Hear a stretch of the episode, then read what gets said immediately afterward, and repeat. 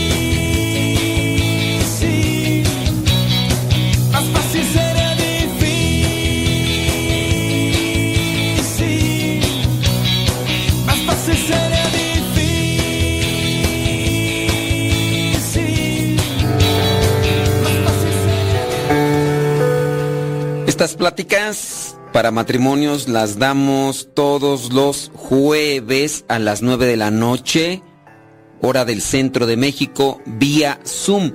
Si ustedes se quieren integrar a estas pláticas que damos para matrimonios a través del video y ahí a través de la plataforma Zoom, mándenos un mensaje al WhatsApp de México. El número es 56 27 03 0146. O también nos pueden mandar un mensaje a través de las redes sociales, en Facebook, en Twitter. Y ya les mandamos el link para que se unan al grupo de matrimonios y ya después los jueves les mandamos también la liga para que se puedan unir a las pláticas de los jueves para matrimonios a las 9 de la noche hora del centro de México. En las buenas y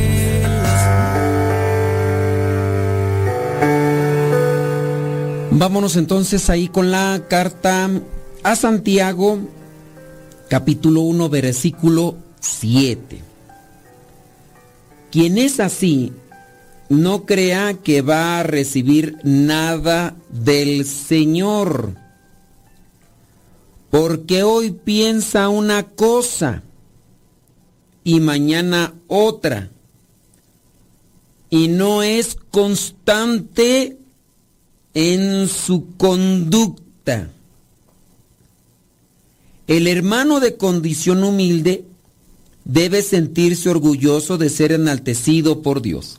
Bueno, eh, tengan ustedes como conocimiento que la carta de Santiago, que ya dijimos que no se llama Santiago, ¿verdad? Vamos a pedirles a los que están ahí que me escriban cómo es que dijimos que se llama eh, Santiago, en realidad, que nos pongan ahí cómo se llama en realidad Santiago.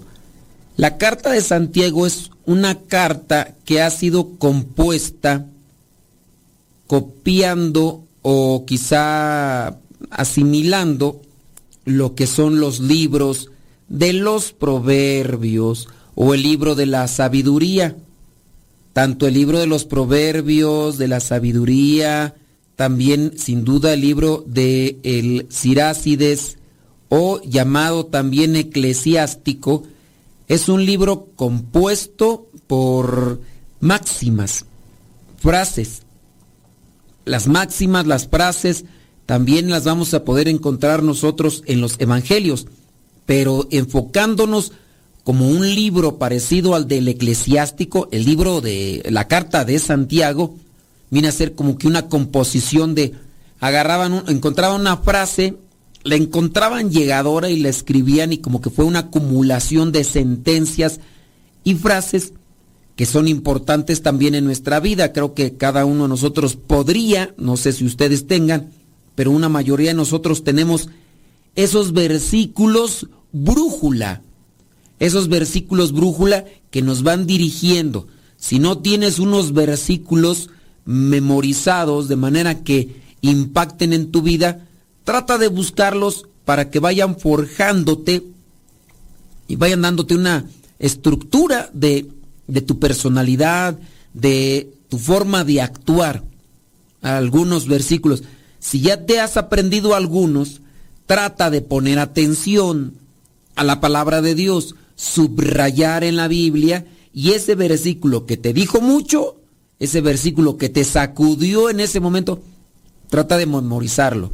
Porque también dentro de lo que es la palabra de Dios, a veces uno tiene un cierto tipo de etiqueta negativa diciendo que los únicos que memorizan textos bíblicos son los hermanos separados. Pero no, nosotros también deberíamos de aprendernos versículos bíblicos de manera que sean esos versículos brújula. Yo espero que sepas que es una brújula, la que te dirige, la que te orienta. Si no tienes brújula en la vida, por eso andas más perdido, más perdida que, que los hijos de la llorona, porque no, no tienes eh, una orientación. Quizá a lo mejor en la vida estás como un borrego o una borrega que solamente jalan para donde va la manada.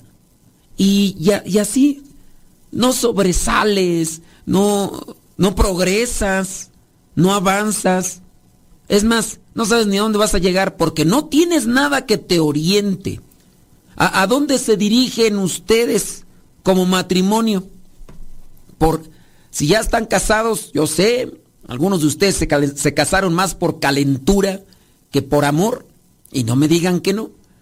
Algunos se casaron más porque miraron un cuerpo bonito que les excitaba que realmente por amor, porque podemos decirlo así con seriedad y claridad que al momento de su matrimonio, muchos de ustedes no han eh, distinguido lo que es el amor conyugal. Y hemos dicho que no lo han distinguido por cómo viven. Perros y gatos, arañazo, desgreñada y mentada de madre. Y algunos ya ni viven juntos. No lo han distinguido y por eso vivimos así. Lo mismo pasa también dentro de nuestra condición de consagrados. Muchas veces no hemos distinguido realmente cuál es el amor. El amor de Dios. Y por eso podemos vivir quizá dentro de una vida consagrada, pero con división, con envidia, con soberbia, presunción, con eh, confrontación competencia porque no hemos sabido qué es el amor verdaderamente en nuestras vidas. Nos hace falta orientación clara. Hay algunos de ustedes que quizá están dentro de su situación matrimonial más arrimados por un compromiso de los hijos que juntos porque realmente se amen que quizá ni siquiera lo han percibido en su vida. Amar lo han confundido con lujuria, lo han confundido con pasión, deseo y desenfreno. Y como pues ya sus cuerpos tan avejentados, tan, están ya todos eh, ahí colgados, ya no hay eh, colágeno, ya no hay nada de frescura, ya todo es arrugas, eh, lonjas y grasa, pues ya se les acabó. Algunos, algunos. No se ponga el saco el que no le quede. No se lo pongan. Pero sí, muchos viven ya nada más porque pues, tienen hijos. El esposo ahí, junto con la señora, porque le cocina, sabe que si, si se separa de él, como ya ni en su casa también lo pelan o ya no tiene a nadie, pues ¿quién le va a cocinar? Comer puras maruchas no le va a convenir. Entonces, pues ahí está.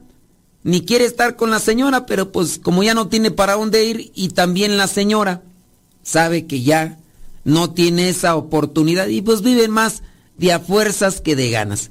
Por eso algunos, algunos viven con esas caras compungidas, con esos hocicos apretados y, y disagustos.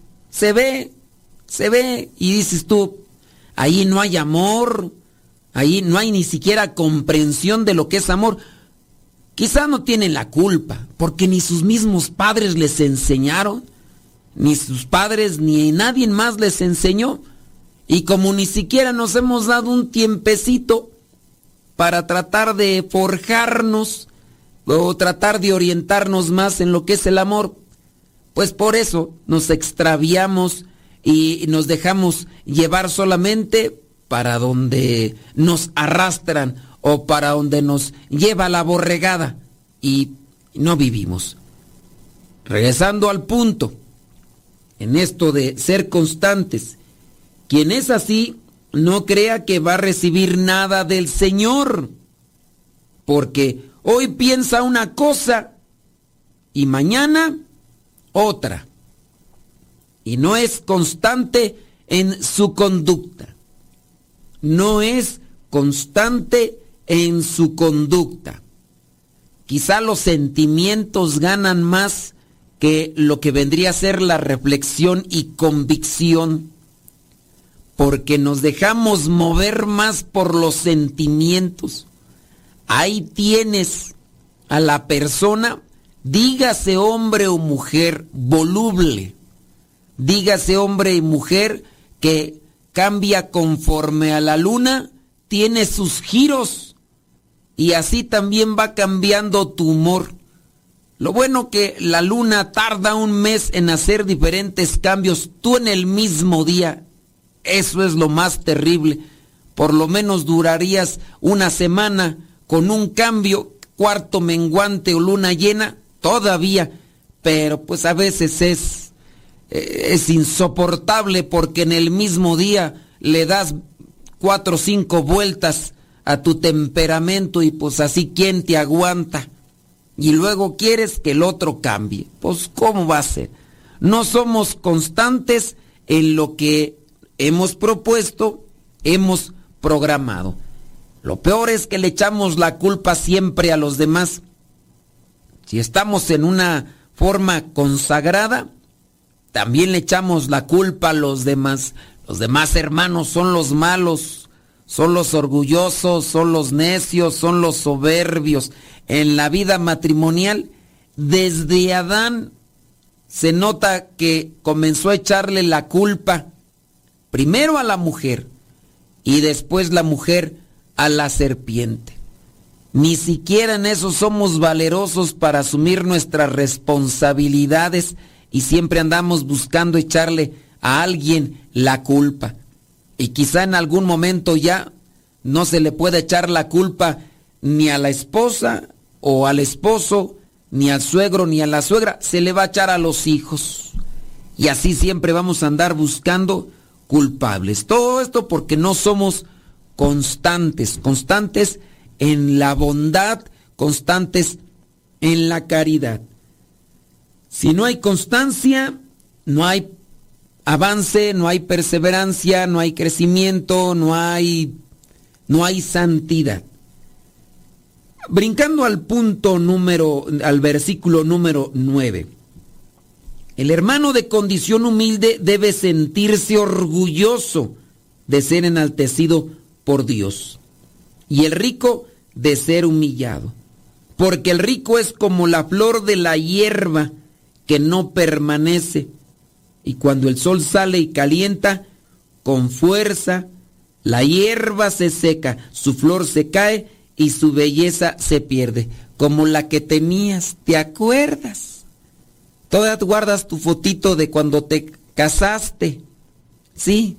Guárdala muy bien porque eso ya no va a regresar. Ah, eso fue hace algún tiempo. Yo todavía guardo cuando tenía mucho cabello y hasta era chino. Ya nomás los suspiros quedan.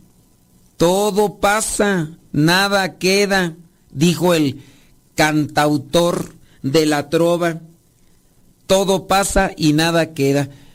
Pero lo que sí se nos va a reprochar es cómo vivimos mientras existimos y en el vivir es como vamos a ser juzgados.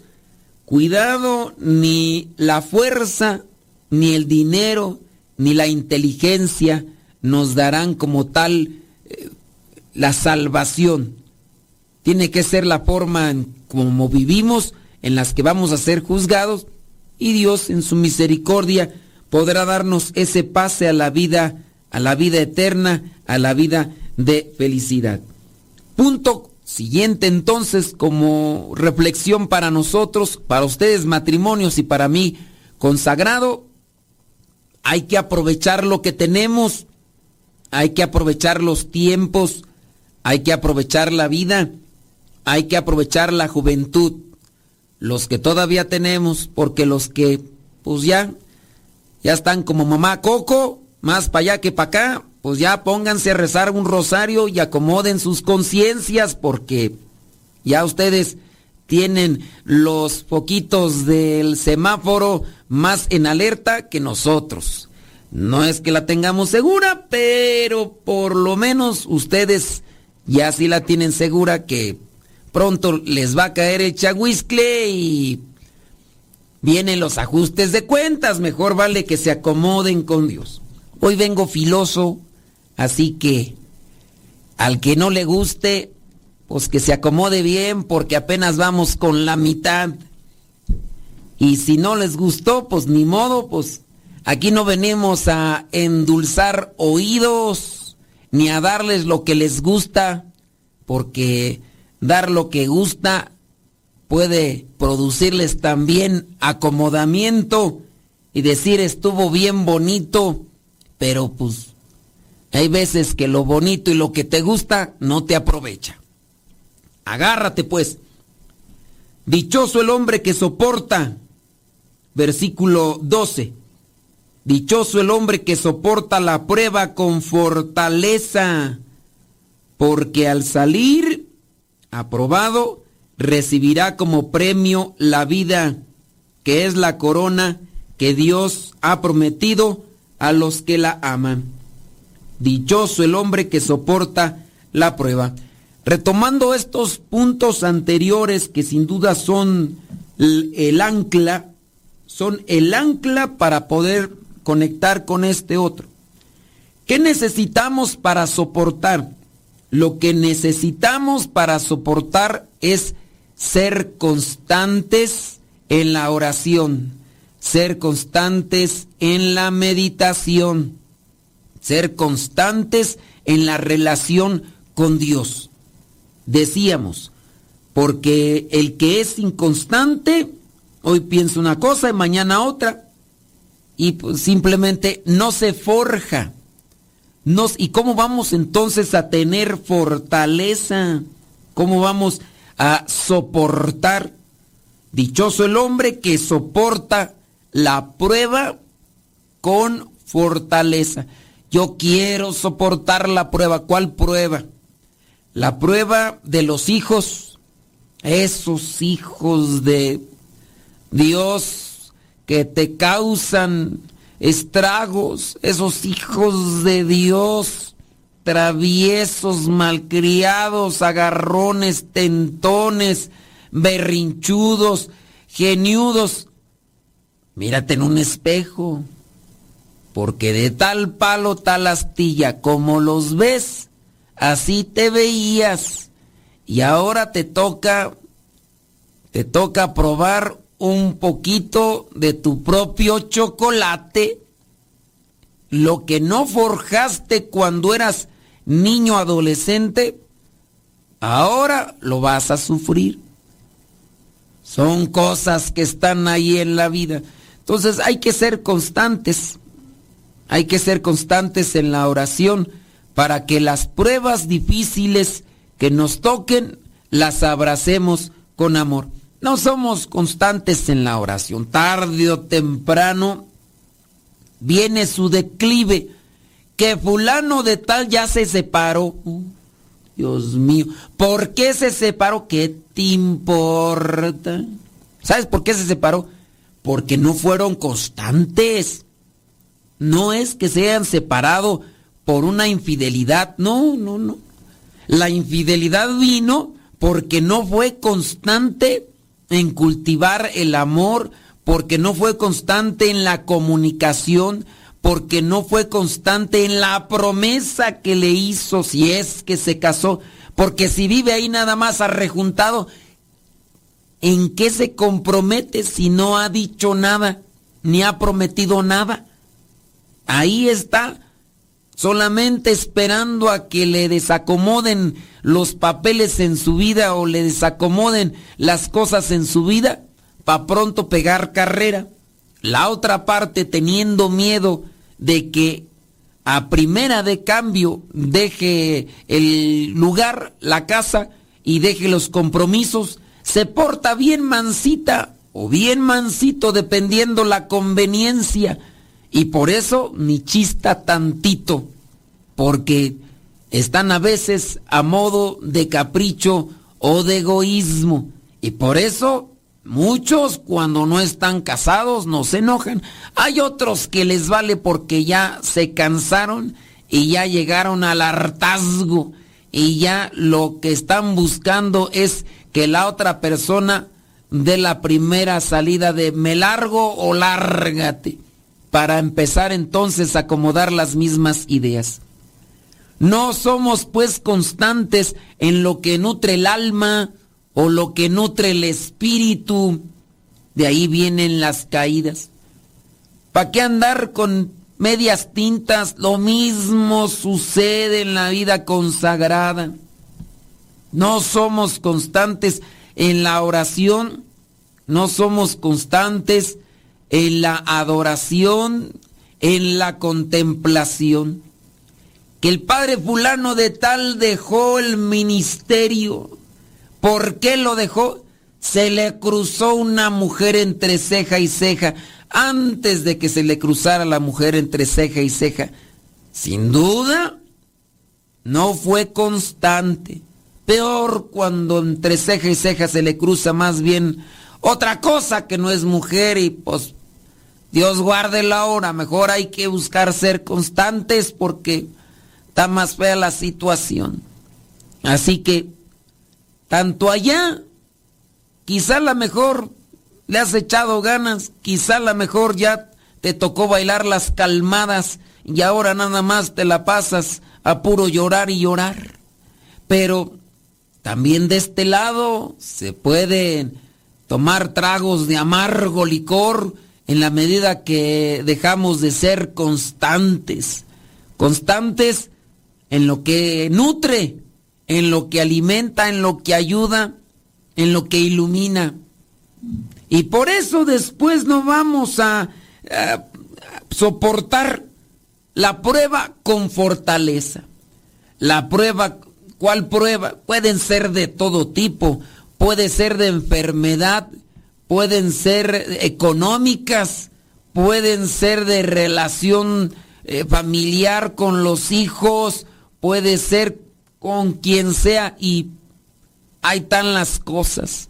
Hay que ser entonces constantes, hay que ayudarnos unos a otros, pues para eso nos pone Dios en el camino, La motivación tiene que estar tanto de un lado como de otro. Hay alguien que nada más le gusta que le estén ahí sobando las barbas, pero no quiere puro acarrear agua para su molino y no quiere compartir el agua con los demás. Esa persona, pues, pues nomás no, no va a forjarse, ni va a madurar, ni va a crecer, ni va a fortalecerse. Todo tiene que ser recíproco, tanto en la vida espiritual como en la vida del amor. Hay que ser entonces constantes. ¿Qué pruebas se pueden tener en la vida de todo tipo? Ya llegó la enfermedad, ahí está quejes y quejes. Échale la mano, ayúdale, dale una palabra de aliento, pues a eso, a eso uno se enfrenta, uno sabe lo que tiene que, entonces, por eso nos ayudan y nos sirven, decía yo al inicio, estas citas bíblicas que son como brújula, citas bíblicas brújula en nuestra vida. Pero te digo y te remarco, si no tienes ninguna, porque te da pereza leer y reflexionar y meditar, ya llegará el momento, llegará el momento en el que vas a necesitar de palabras y la palabra que más rescata y la palabra que más sana y la palabra que más libera y la palabra que más te levanta es la palabra de Dios. Es la palabra de Dios la que viene a rescatarnos de nuestros naufragios. Es la palabra de Dios la que viene a rescatarnos de nuestras caídas. Las palabras humanas que muchas veces nos han animado y confortado están apoyadas y respaldadas por la palabra de Dios. Pero si tú eres de los que no tienes ninguna cita bíblica, ni haces un poquito de esfuerzo en memorizar y subrayar tu Biblia porque piensas que es pecado, síguele así. Ya después te voy a encontrar con la china de cepillín perdida en el bosque, perdida en el bosque, pero no con cepillín, sino con el malo pero ahí se los dejo. La prueba, ¿qué tipo de pruebas? Dichoso el hombre que soporta la prueba con fortaleza, porque al salir aprobado, recibirá como premio la vida, que es la corona que Dios ha prometido a los que le aman. Tenemos que salir aprobados por esa prueba. Pero ahí tienes esa persona que apenas le llega un poquito el agua al tecolote y empieza ahí a respingar, rezongar, relinchar y a estarse queje y queje. Quiere que Dios lo saque del hoyo donde la misma persona se ha metido. Y ahí está pidiendo una oración mágica para ya no tener que lidiar con esa prueba, aunque haya sido la misma persona que la eligió por sus imprudencias, por sus impulsos arrebatados, por su testarudez, por su orgullo y su soberbia. Bien se le decía, haz caso, entiende, aprende, escucha. ¿Y qué dijo? No pasa nada yo voy a solucionarlo, me va a ir bien, ándele. Tome chango su virote o su banana y échese dos maromas, porque usted mismo se lo buscó. Pues, ¿para qué andamos, pues? Ahí están algunos quejándose, algunos y algunas quejándose de sus parejas. Pues, ¿para qué no abrías bien los ojos? Te clavaste más en lo que podía tener quizá a lo mejor como juventud y otras cosas, y a pesar de que te advertían y te decían, pues nomás cerrabas los oídos y seguías caminando pensando que lo que tenía de malo se lo ibas a quitar como si fuera una cualquier gripe. No, hombre, pues por eso pasan las cosas. Pero pues ahora solo te toca agarrarte de Dios y no andar quejándote porque pierdes tiempo, pierdes tiempo a lo que vendría a ser la oración. Hay que agarrarse del Señor con la oración, meditación, con la reflexión, con la adoración. Hay mucha gente que no hace caso. Hay mucha gente que quiere que otros más les solucionen la vida. Y los que quieren que les solucionen la vida, ni siquiera un dedo quieren mover para arreglar su asunto. Y puede ser que hasta ellos mismos ni sean los culpables. Ellos no son los que andan mal. Quizá a lo mejor los que andan mal son es la otra pareja. La otra pareja que pues simplemente ya no quiere. ¿Por qué nos cuesta entender ya cuando el otro ha comenzado un camino en otra familia? Incluso ha engendrado ya un chuki allá en el otro lado. ¿Qué tienes que andarle remilgando a ese hombre? Pues ni que fuera el único, ni que fuera el más bello de los de las personas, dígase mujer o dígase hombre. Hay que también aprender a desprenderse a tiempo, porque en la medida que uno se aferra más, se hace uno dependiente. Y, al hacerse dependiente, te hace sufriente, porque eso, para después quitártelo, te va a doler, porque fuiste tú la persona que más se adherió a ese imposible, dice la canción. Pero no entendemos y pensamos que con nuestras fortalezas lo podemos hacer. Dice ahí en el versículo 13, si es que todavía están ahí conectados, o si es que todavía están ahí prendidos porque ahí los veo con sus ojos de tecolote. A mí se me hace que ya se me espantaron porque miraron que el día de hoy vengo con ponzoña y además también vengo con espuela para los que no les gusta relinchar. Aquí los voy a hacer que se remojen un poquito para que a ver si se ponen pilas porque andan medios mozocotudos. Versículo 13. Cuando alguno se sienta tentado a hacer lo malo, no piense que es tentado por Dios, porque Dios ni siente la tentación de hacer lo malo, ni tienta a nadie para que lo haga. Nosotros mismos somos los que nos metemos en camisa de once varas, hombre.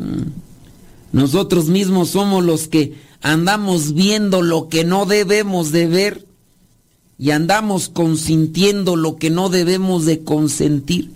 Y a forma de dejar entrar a nuestra vida lo malo, nos enredamos con ello y después nos damos unos fregadazos, nos damos unas malpasadas y queremos después que Dios nos ayude cuando nosotros mismos somos los que dejamos entrar lo que es veneno y lo que es suciedad para el alma. Dice el versículo 14, al contrario, uno es tentado por sus propios malos deseos que lo atraen y lo seducen. Los malos deseos se incrementan en la medida que más los consentimos y los cultivamos. Señora biliosa, berrinchuda, geniuda, malhumorada, getona, quejosa, gritona y neurótica, eso lo alimenta todos los días. Puede ser que hasta tenga una mamá del mismo tipo o con el mismo gen. Dígase señor machista, presumido narcisista, ahí gritón, creído fanfarrón y soberbio, gritona más no poder. Y entonces Ahí están las cosas. Nosotros hemos dejado entrar en nuestras vidas muchas de esas cosas y las hemos consentido. Después nos quejamos por lo sufrido, pero al fin de cuentas, cuando se nos advertía, nadie quiso hacer caso, nadie quiso poner atención. Decían por ahí, no hombre, esta pareja ya se separó. Aquel bisbirindo, viejo rabo verde, se cree el muy joven, anda por ahí con una muchacha que pareciera ser que es su hija o hasta su nieta. La otra quizá nomás por andarle sacando dinero, porque le, algo le ha de estar dando. Ni modo que una chavita se vaya a andar fijando en un viejo pescuezón, pues ni que estuvieran ciegas, hombre. Y aunque estuvieran ciegas, tienen manos para agarrarte esas patas de avestruz que ya te cuelgan eh, en tus ojotes, hombre, de lechuza, de lechuza madrugadora. Uy, hasta piensas que, que tú eres el galán de los galanes. No, hombre, nomás lo andan ahí son sacando para sacarle dinero. Después a rato, cuando ya no tenga que darle, lo va a mandar por un tubo y va a buscar a otro, porque a veces así hay de ese tipo de rémoras. Y para si no saben qué son rémoras, búsquenle ahí en el internet. Y así, ese viejo rabo verde, al rato que le den una patada por el trasero, va a regresar con la cola entre las patas, chillándole a la señora que lo reciba nuevamente, porque incluso hasta con enfermedad llegará. Y apúntenme esas palabras para que se las refresquen ese hijo de tal por cual que está haciendo esas cosas. Y no me refiero a una persona con un nombre y un apellido. Son las actitudes repetidas como situaciones que se vienen a dar en las personas en diferentes tiempos, diferentes momentos. Así llegan. Algunas señoras que se han agarrado de Dios tienen el corazón lleno de caridad, que todavía le dan al hospedaje y le dan recibimiento al que fue en algún momento su esposo, quizá todavía querido porque lo reciben en la casa y ahí lo tienen atendiendo todavía, haciéndole la comida que necesita para aliviar sus dolores y enfermedades. Sin duda mujeres de mucho corazón y mucha misericordia, porque se han agarrado de Dios y aquellos se agarraron del diablo. Dios, Dios juzga y no deja pasar nada. Pero ya hasta me desvíe por andarme enfocando en cosas que no debo. Al contrario, uno es tentado por sus propios malos deseos que lo atraen y lo seducen iba a este punto. Hay personas que en ocasiones que se dicen que muy católicas, y a veces a mí me lo dicen, uy, fulano de tal era bien católico. Era bien bueno para actuar, aparentando que era católico. No por estar metido en las cosas de Dios, uno se relaciona con Él. No porque lo veas cada ocho días metido allí en la casa de retiros o en el seminario o en la misma parroquia, no pienses que se está agarrando de Dios, le anda agarrando la mano a otra gente, no me... cuidado, no pienses. Si ya de repente salió con su domingo 7 o con que a Chuchita la bolsearon, fue pura faramaya, pura obra de teatro. Las cosas tarde o temprano salen a la luz. Acuérdense, decíamos citas bíblicas, esta se las repito yo porque es algo que a mí me ayuda a dirigirme y a cuidarme, porque tarde o temprano las cosas salen a su luz. Marcos 4:22. Marcos 4:22. Ay, búsquenle para que no se duerman porque parecen que están como asustados, quién sabe qué. Marcos 4:22. Cita brújula para Miguelito, porque arrieros somos y en el camino andamos y si no nos cuidamos, tarde o temprano sale el tepache y se da cuenta si es cobre o es plata o es oro o si salió pura pura joyería de fantasía, tarde o temprano. Y así con aquel que decían que era muy católico, pero que ahorita anda con una más jovencita que él. Mm, era pura pantalla, era pura joyería de fantasía. ¿Cuál, cuál católico nada más andaba aparentando? Versículo 15. Bueno, dejen cerrar el 14 porque si no después se queda abierto y quién sabe qué.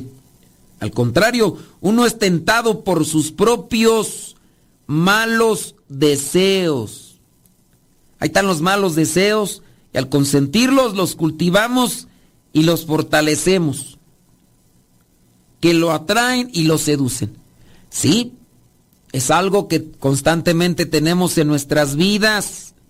Los malos deseos, que no se nos olvide cómo nos preparamos, cómo nos forjamos para que no nos venzan los malos deseos, los impulsos. Hay que prepararse con Dios, hay que agarrarse de la oración, la meditación, la, la reflexión. También con las sacudidas, porque esas sacudidas también nos sirven. Hay gente que no le gusta que se les hable fuerte. Conciencia de cristal, pues con cuándo te vas a forjar, cuándo te vas a fortalecer. Si quieres que te hablen bonito, que te anden tallando el lomo con guante de seda, pues tú crees que así vas a poder soportar las pruebas difíciles de la vida. Pero está bien, ándala ya con aquellos que te soban el oído con palabras bonitas nada más que te gusten. Llegará un momento en que las palabras fuertes las vas a necesitar. Versículo 15. De estos malos deseos nace el pecado. Consentir los malos deseos nace el pecado. Versículo 15. Y del pecado, cuando llega a su completo desarrollo, nace la muerte. Muerte de la vida, pero muerte del espíritu principalmente del pecado, cuando llega a su completo desarrollo, nace la muerte. Ya no sabe disfrutar de la vida, ya no sabe qué es vivir. Sobrevive respirando, comiendo y yendo al baño, pero que sepa realmente saborear de la vida, ya no, porque el pecado le ha enseguecido en su conciencia y en su corazón, haciéndoselo como una piedra insensible. El pecado nos hace duro el corazón y por lo tanto no nos deja vivir. Versículo 16. Queridos hermanos míos, no se engañen. Dijo aquel, no nos engañemos. Todo lo bueno y perfecto que se nos da viene de arriba, viene de Dios que creó los astros del cielo. Dios, Dios es siempre el mismo. En Él no hay variaciones ni oscurecimientos como tunas en San Luis. Él, porque así lo quiso, nos dio la vida mediante el mensaje de la verdad para que seamos los primeros frutos de su creación. Pues hasta ahí vamos a dejarle para que quede ahí cerrado lo que vendría a ser esta cuestión de, de las máximas de la carta de Santiago. Tengamos cuidado entonces con la tentación como una columna vertebral que podemos encontrar en esta reflexión para poder ser fuertes ante la tentación, para poder soportar con fortaleza la prueba, la constancia en Dios, constancia en la oración, constancia en los sacramentos, constancia en la adoración. No eres constante, no, no, no lo cultivas, no es seguido, pues vendrán las fragilidades, vendrán las debilidades, y vendrán las tentaciones y como no estás fuerte, como no estás amacizado o amacizada, vendrá la caída y lamentablemente pues con la caída no solamente caes tú, cuando cae uno, caen varios. Así que por ese lado, nosotros debemos de tener mucha precaución. Ya se separaron. ¿Quién más? ¿Quiénes son los que más sufren? Los hijos. Ya dejó el ministerio. ¿Quiénes son los que más sufren? Los papás, la familia. Los que sufren son los feligreses. Agarrarnos y ser constantes en Dios para fortalecernos porque la vida viene golpeando en diferentes formas en diferentes maneras. El diablo nos gana a nosotros en inteligencia. Nos conoce mejor que nosotros mismos. Y nosotros debemos ser cautelosos. Debemos de ser precavidos. El Señor nos asiste con su palabra, pero no le pones atención a la palabra. De repente ya se te hacen monótonas estas pláticas para matrimonios. Llegaba el momento en el que por novedad o curiosidad vamos a ver qué dice. No dice nada que me llame la atención, no dice nada que me guste. Ya no vuelvo a escuchar esas pláticas. Mejor voy a ir por allá a mirar videoseries de entretenimiento o a ponerme a ver videos de TikTok, videos de otros que lejos de ayudarte te van a ensuciar más y te van a llevar al pecado. Y así, así pasa con muchos que empezaron después de un de un encuentro de matrimonios y de parejas y hasta se veía como si fuera la mera verdad. Ahí estaban llore y llore, lágrimas de cocodrilo, nada más ese día se les vieron rodar. Prometieron quién sabe qué tantas cosas y no fueron constantes ni cumplidores. Dijeron que sí, pero después cada quien agarró para su rumbo porque los dos son orgullosos y egoístas. Y así simplemente no se puede sacar al buey del barranco, hombre. Se va a quedar ahí y va a quedarse atorado. Hay que agarrarse de Dios porque la situación se va a poner más difícil. Hagamos un esfuerzo todos, tanto de aquel lado como de este lado, pues, ¿qué más nos queda? Hay que trabajar, hay que agarrarnos de, Dios y, y buscar también que nos dé nuestras sacudidas si es necesario para que podamos purificar nuestro camino y podamos quedarnos siempre con lo bueno y con lo mejor.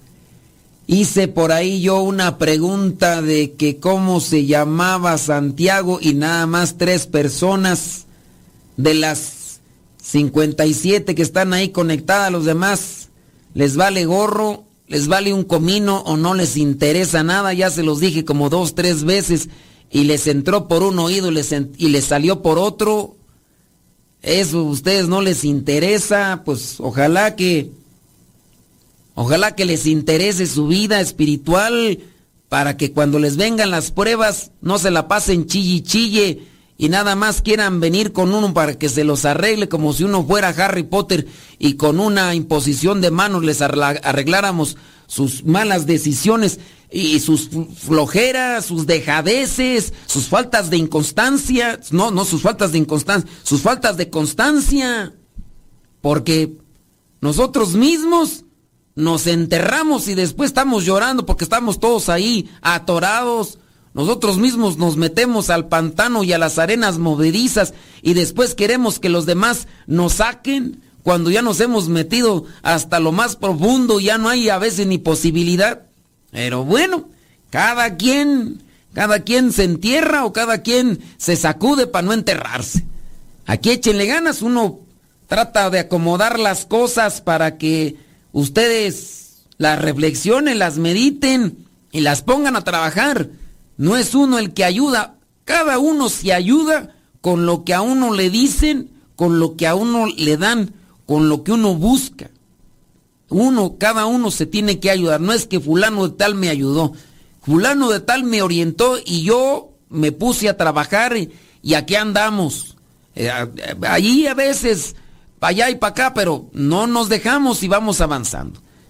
Pues yo ahí se los dije, ya ahí unos, ahí ya como que se agarraron a puro copiar, ni yo creo ni saben de qué estoy hablando, más se agarraron ahí a copiar, piensan que ustedes cuando ustedes van, yo ya vengo, a ustedes no, no me, no me quieran dorar la píldora, nomás porque vieron ahí el copiadero, ahí empezaron ahí a, hacer copiadero. ¿Ustedes piensan que nací ayer o qué?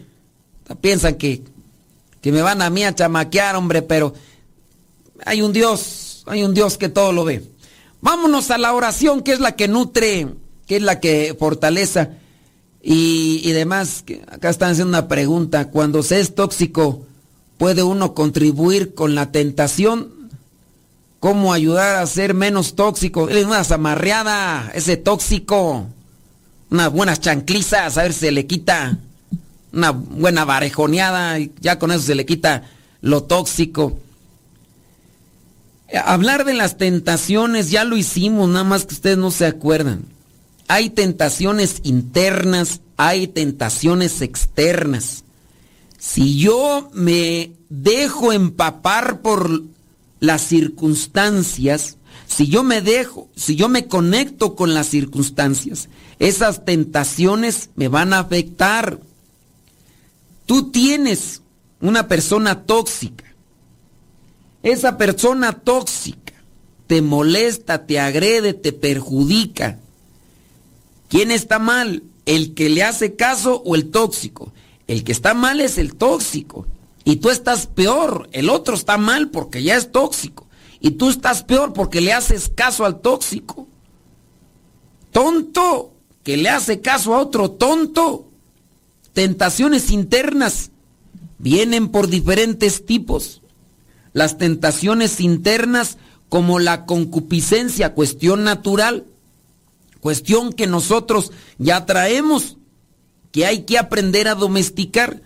Cuando hablamos de las tentaciones internas, hablamos de educar los sentidos.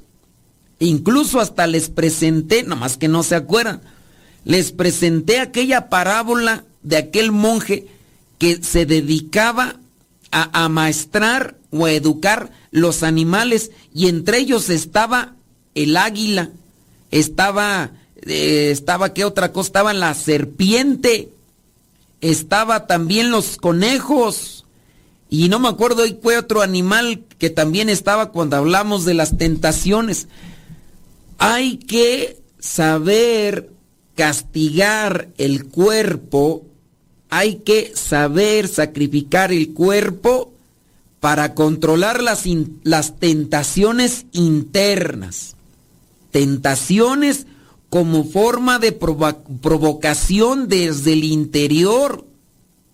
Algo que he probado, me gusta, pero sé que no me es bueno.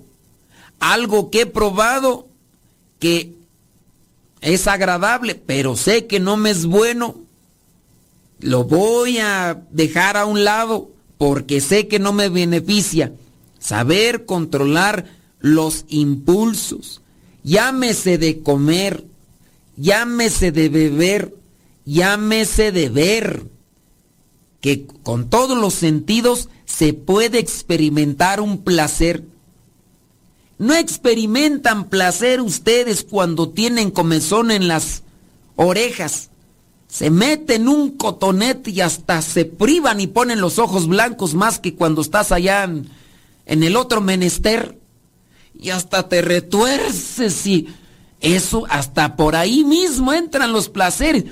¿No te han dicho que es sumamente perjudicial meterte un cotonete porque lo único que te haces es meter toda la cerilla que después se va a anidar en tu interior del órgano y te va a producir una infección porque toda esa cerilla es cosa que no es buena para los órganos internos de la oreja. Después hasta se te puede fregar tu oído no vas a oír o vas a andar todo mareado o vas a andar o no vas a, poderte concentrar bien.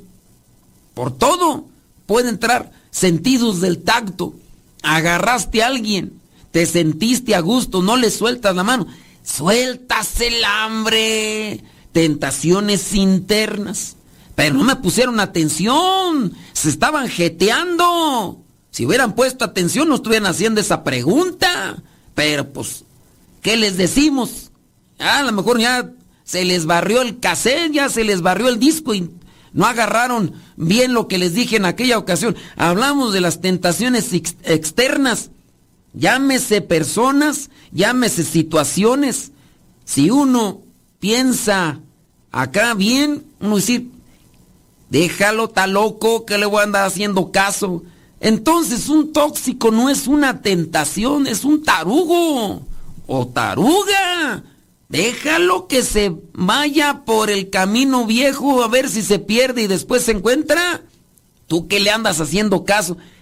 Ese tóxico está mal y tú estás peor por andar haciéndole caso a un tarugo. Te haces más taruga tumbre. Pues, ¿para qué me preguntan si ya saben cómo soy? Dice que no me agüite. Yo no me agüito. Ustedes son los que se agüitan porque no aguantan vara. Felicidades. ¿De qué me están felicitando a mí? Pues si ni que tuviera yo ahí presentando calificaciones. Que si no estoy enojado, búscale, búscale a ver si, a ver cómo les va por acá. Dice muchas gracias, bla, bla, bla, bla, bla. Está muy largo ese comentario. Escriban cosas más, más, más concretas, hombre. Ustedes quieren que lea aquí pergaminos. Las sacudidas son buenas, dice, para despertar. Si es que me quieren pergaminos, ¿qué piensan? Estamos aquí en la hora de, de, leer cartas aquí, escriban más cosas más concretas. Dios les siga dando fortaleza. ya, ya, ya, ni quiere ya seguir en esto. Padre, cuando, cuando, cuando descubre uno que la regó y se queda uno con la culpa, ¿cómo uno recuperarse el camino de Dios? No le entiendo. Cuando, cuando descubre uno que la regó y se queda uno con la culpa, eh, ¿Para qué te quedas con algo que, que, no es? Yo me quedo con las cosas buenas, las cosas que me sirven. E, eso es culpa de uno, quedarse con la culpa, quedarse... Eso es un complejo. Es un complejo, es baja autoestima. Tienes que saberte sacudir las cosas malas. Tienes que saberte sacudir lo que no te beneficia y aprenderte. A, aprender es llevarte lo que sabes que es bueno. ¿La culpa te, te sirve? No, no te sirve, entonces ¿para qué la guardas? Pues sacúdetela, pues qué. Que me va a dar el azúcar a mí. Échame el kilo, pero que sea de la morena, porque luego me traen blanca y esa no. Ahorita que voy para allá, para el gabacho pura azúcar, blanca de esa, eh, de esa fina, esa que nomás, no, échame del, de la, esa, ¿cómo se llama? De esa, de la de caña, esa, la moncado, ¿cómo se llama esa de la, es de la buena, me, me vas a echar azúcar, échame de la buena. ¿Qué dice acá tú? Como uno recuperase el camino. No, pues ahí está un complejo, ahí hay que trabajar y demás. Este, la mascaba, Dice la mascabada, pues será mascabada o mascada, quién sabe qué, pero pues esa es la buena. de esa hay que agarrarse. Bueno, ya no hay más cartas, pergaminos ni comentarios, ¿verdad? No, es que si también escriben mucho, no, tan, no, ustedes piensan que soy aquí, que, que la doctora, este, que es este, el programa de Lolita Ayala o qué, escriban cosas más concretas. Y hasta se les olvidó que le estaba diciendo ya. Entonces ya no más con esto. Hay que ser perseverantes, constantes en las cosas buenas.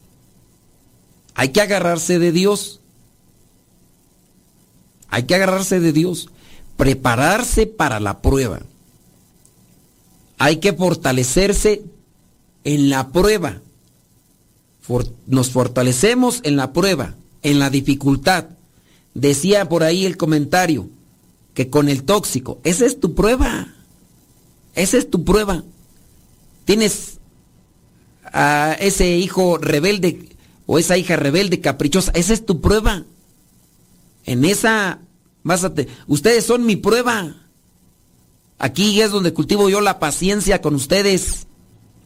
Véanme, soy bien paciente.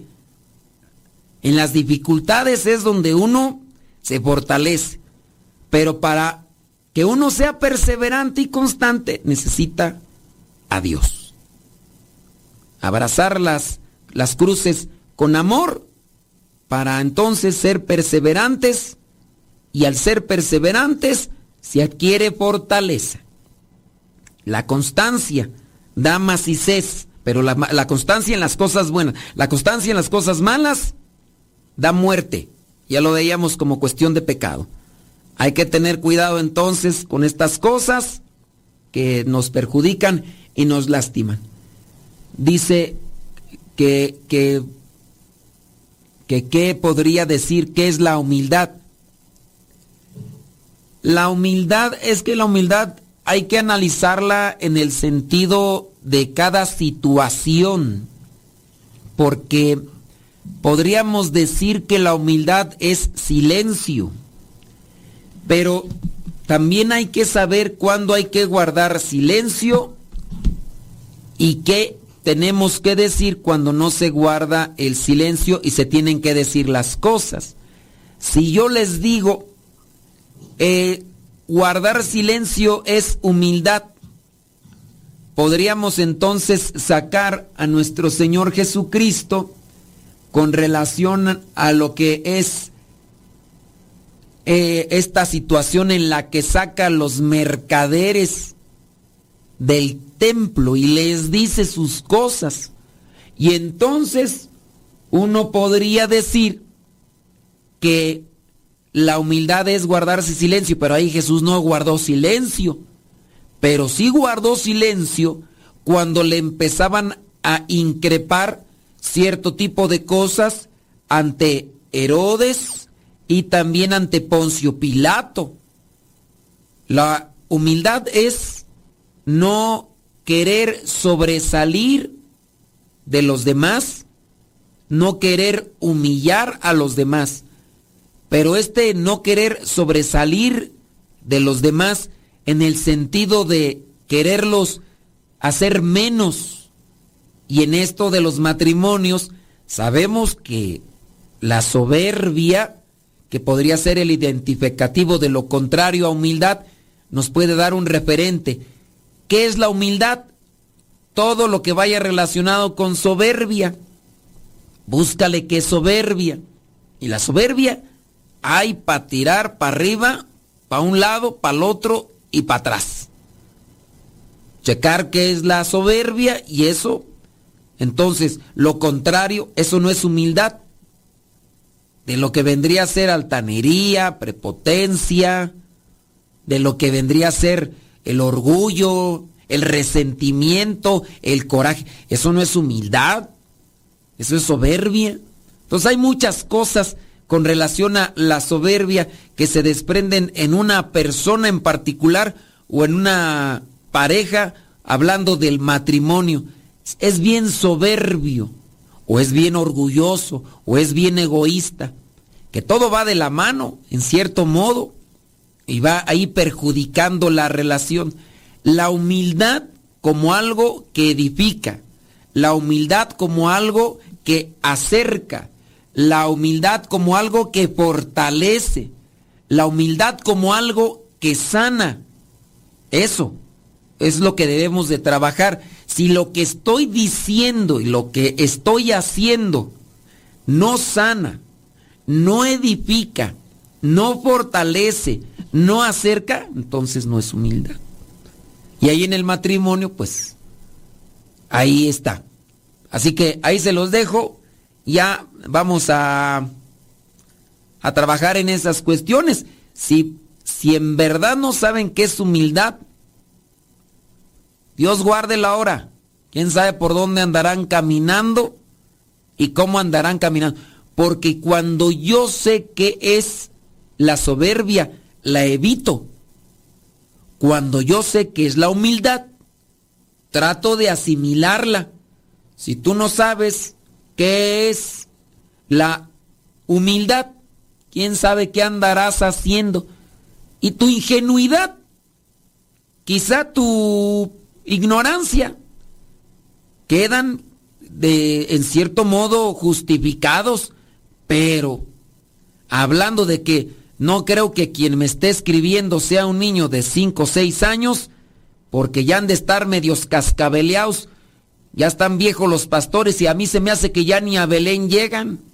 Y para que no sepan qué es la humildad, eso da de qué preocupar.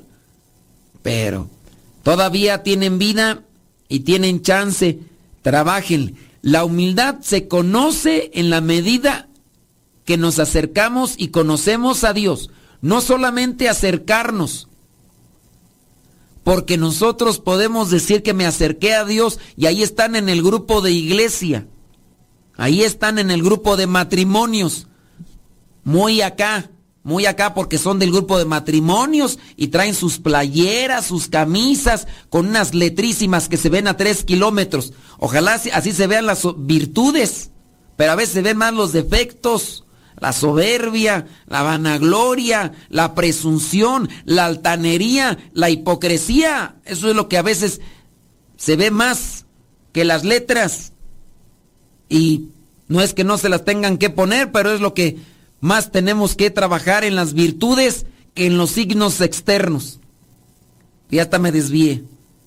Entonces la humildad la conocemos en la medida que conocemos a Dios y nos involucramos en las cosas de Dios. Conocer la palabra de Dios nos ayuda a conocer qué es la humildad. Ustedes que preguntaron qué es la humildad, tienen que meterse más a la palabra de Dios, buscar aquí y allá y no buscarla como un conocimiento o adquisición en la cabeza como estructura mental para después repetirla. La tienen que buscar en una forma de vivirla para que les ayude a ustedes en su unidad, en su fortaleza, en su sanación y en su edificación, porque para eso ayuda la humildad como humus que sirve para ser fértiles en esta vida y ser fértiles en la otra. Ahí está, ahí le cerramos dispongan su corazón, dispongan su mente para que Dios les ayude y a mí que no me olvide. El Señor esté con ustedes. La bendición de Dios Todopoderoso, Padre, Hijo y Espíritu Santo, descienda sobre cada uno de ustedes y les acompañe siempre.